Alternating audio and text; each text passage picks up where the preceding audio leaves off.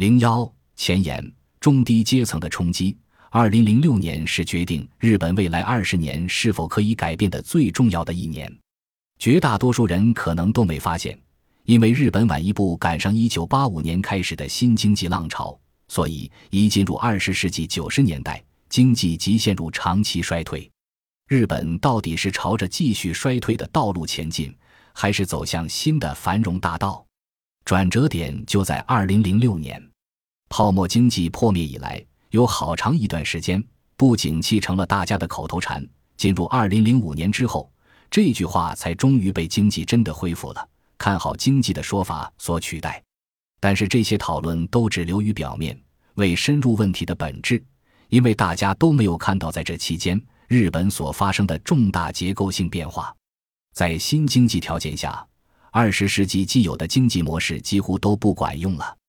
最好的证据就是政府以增加财政开支、持续零利率、增加货币供给量作为调控对策，可是经济一点都不见增长。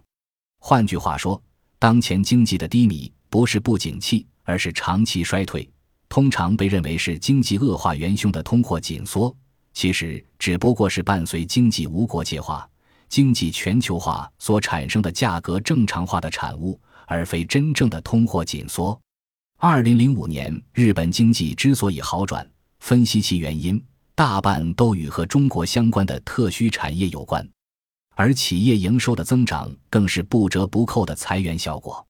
在这期间，日本所发生的变化，其本质是收入阶层已经在经济长期衰退中两极分化，社会由原来的中产阶级社会转变为 M 型社会了。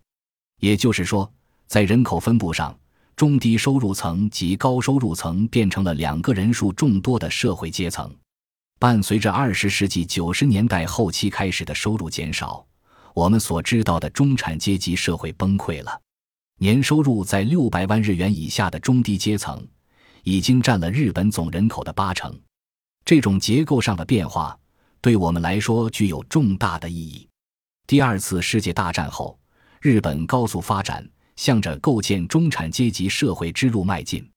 在日本，一个人进入公司时起薪虽然不高，但是公司会定期给予其升职及加薪，一路走下去，在退休时就可以处于中上阶层。在很长的一段时间里，这种形态的职场生命周期对日本人来说是合情合理的常识。当然，企业的市场战略也全都以中产阶级为目标。配合大家的职场生命周期而展开，但是当这种合情合理的常识崩溃之后，许多人开始感受到做得不好，或许会在中低阶层终了一生。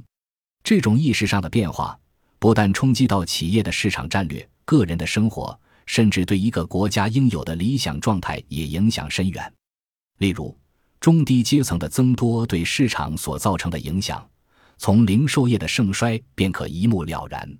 为了应对结构变化，企业被迫从根本上重新思考战略，个人也是如此。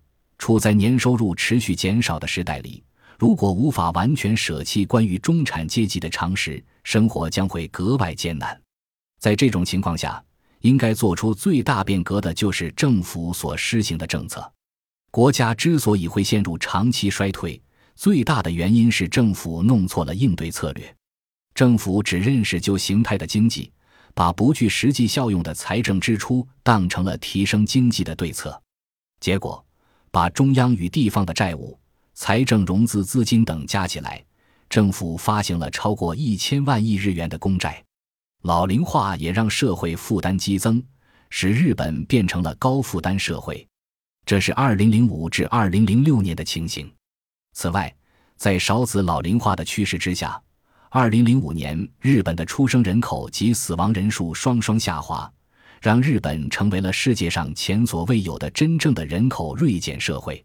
本书首先在序章中点出日本现在所面临的本质上的问题，然后汇总了中低阶层社会会思考的各种观点。